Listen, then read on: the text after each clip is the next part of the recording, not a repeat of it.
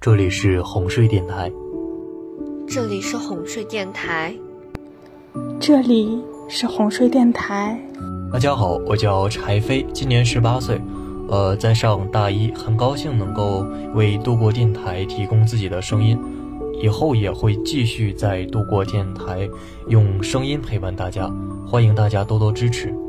我是月琪，十五岁，来自云南，很高兴在这个美丽的夜晚陪伴着你们一起入睡。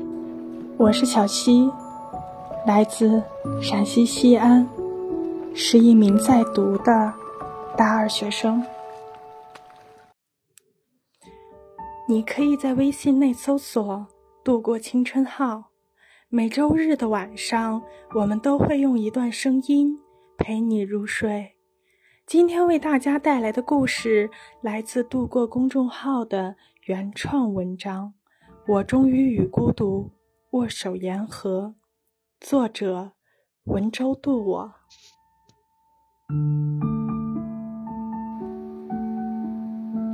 有人问我，孤独是什么？百度百科的解释是：孤独。是一种主动、自觉与他人或社会隔离与疏远的感觉和体验，而非客观状态。对我而言，孤独有着更丰富的内涵。它不仅是一种主观的感觉和体验，也是一段时期我生活的客观写照。初尝孤独，是在我的童年时代。也许是性格原因，那时候的我像个霸王龙，自视甚高，咄咄逼人。在与小伙伴相处的过程中，总是强势的，让所有人都对我言听计从。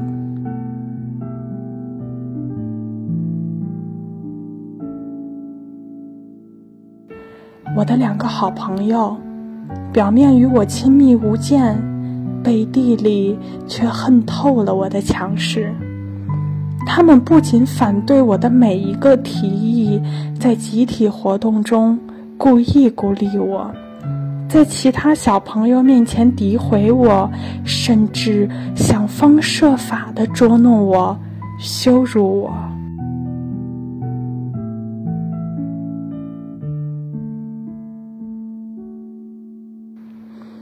我一个人蹲在角落，看我的两个好朋友同其他小孩玩的不亦乐乎的时候；当我一个人在中午睡过头，却没有一个人提醒我而迟到被罚的时候；当我一个人受了伤，待在空无一人的教室，却无人问津的时候。当我一个人主动去加入其他小孩一起玩游戏，却被无数的白眼赶走的时候，我感到孤独像一张黑色的网，将我紧紧裹住，难以动弹。我想要摆脱孤独，我想要合群，于是。我变得委婉、大度、善解人意。时间长了，他人在与我相处时，渐渐多了善意。他们也不再以孤立我为乐。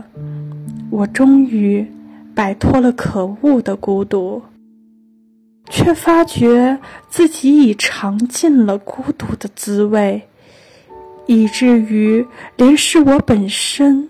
还是孤独，都已很难分清了。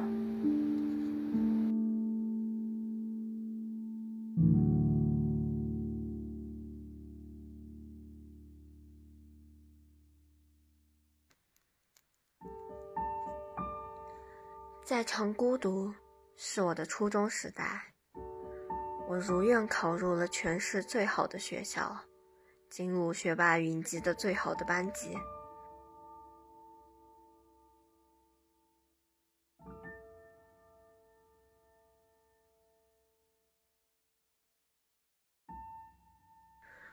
刚开始，同学们都对我友好而热情，只因小学时的我在所有家长和同学眼中是那个聪明伶俐、能说会道、多才多艺、成绩拔尖、颇受欢迎的漂亮姑娘。时过境迁，因为自身努力不够以及家庭关系、人际关系的困扰，我不再像小学那样名列前茅，这让骄傲的我感受到前所未有的压力。遗憾的是，我既不会自我调节，也不愿跟他人提起，总是在沉默中忍受着内心的煎熬。这种焦虑不安让我更加难以专注于学习。成绩滑到了班级后列，在一个以成绩为王的班级里，成绩下降对于我的同学和老师来说是一件最不可赦的事。于是，在他们眼中，我成了一个没有资格谈梦想、没有资格与他们一起玩，甚至没有资格与他们坐在同一间教室的愚笨的废物。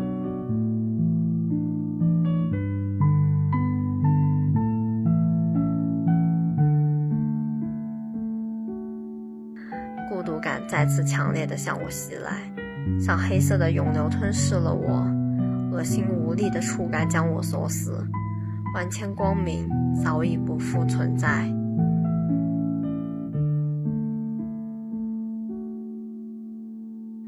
慢慢的，我的情绪开始不对劲，我一会儿斗志昂扬，一会儿却意志消沉。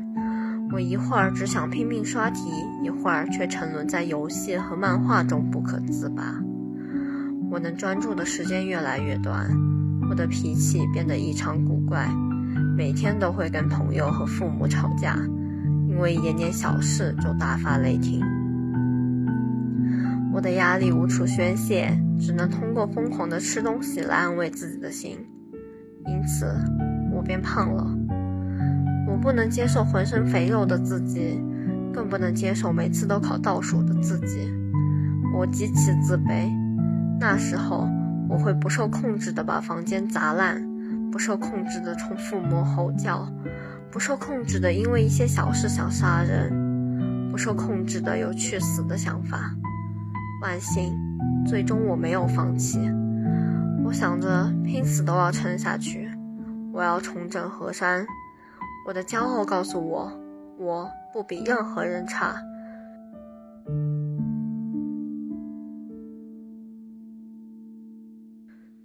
后，我没日没夜的学习，最终在中考获得了一个好成绩。这次，孤独让我绝望，让我无措，却也同时让我有了绝地反击的勇气与毅力。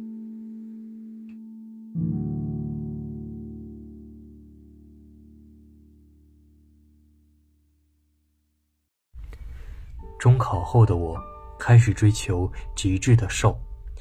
暑假把自己关在房间里，不愿出门，不愿说话，不愿见人，只是拼命的节食、运动。会随时因为别人劝我吃东西，或是自己多吃了一点东西而火冒三丈、精神崩溃。当然是孤独的。可那时的我，天真的以为这就是我应该过的生活。或许我已经可以跟孤独和平相处了。可我没有意识到，那时自己的心态已经出问题了。转眼到了高中，我却还是孤独至极，在喧闹的校园里找不到能倾心交流的朋友，独来独往是常态。无法融入同学们的圈子里，不仅是因为我有社交障碍，还因为那时我尚未意识到自己的表情有多么凶狠，气压有多么低沉。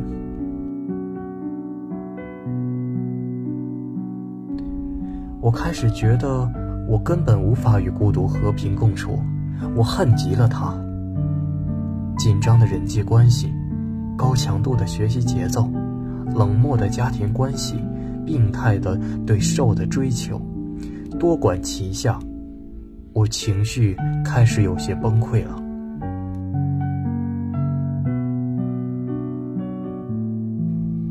彻底爆发是在一个周末的晚上，我控制不住的暴食了，然后是彻底溃烂，我被诊断为进食障碍。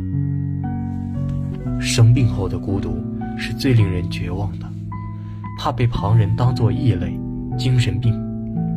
我不敢跟任何人说起我的病情。那种欲说不能、无处宣泄的孤独是刻骨铭心的。没有人同我交往，更没有人关心我。在无数个辗转反侧的黑夜里，眼泪肆意流淌，却不敢闭眼。耳朵伴随喉咙剧烈的刺痛，爆炸一般侵袭而来。是什么在站立着？是什么撕扯着心脏？又是什么？在身边飘荡，他们时刻窥视着我，让我不得安生。孤独啊，你何苦这么折磨我？直到走进度过亲子营，我发现我有这么多同类，就像一个孤独的灵魂四处飘零，终于找到了归宿。我交到了好多惺惺相惜的朋友。就算活动已结束，每天也有联系。我们几个小孩组成了一个小编辑部，我才发现原来生活可以这么充实而有意义。现在我终于不再孤独。细数我的孤独，却发现每个阶段的孤独都是那么有意义。小时候的孤独。让我变得不再强势而咄咄逼人，让我变得善解人意，让我赢得了真正的友情。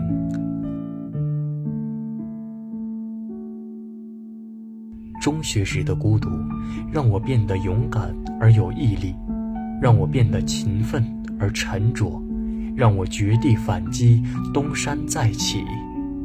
生病后的孤独。让我找到了一群志同道合的朋友。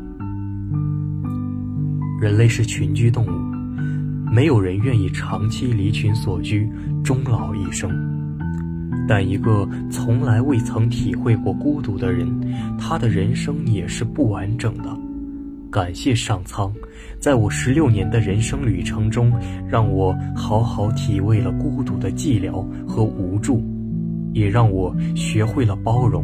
互助和坚韧，它并非如某些矫情者所宣称的那样值得享受，但也并非是让人谈虎色变的洪水猛兽。关键在于如何认识孤独，理解孤独，把孤独变成完善自己的一剂良药。孤独，我终于与你握手言和。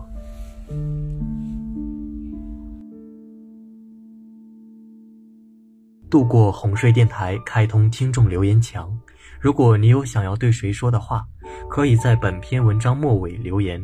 下周日我们将会念出你的留言。感谢大家的收听，度过哄睡电台，祝你接下来的一周晚安，好梦。我们下周日再见。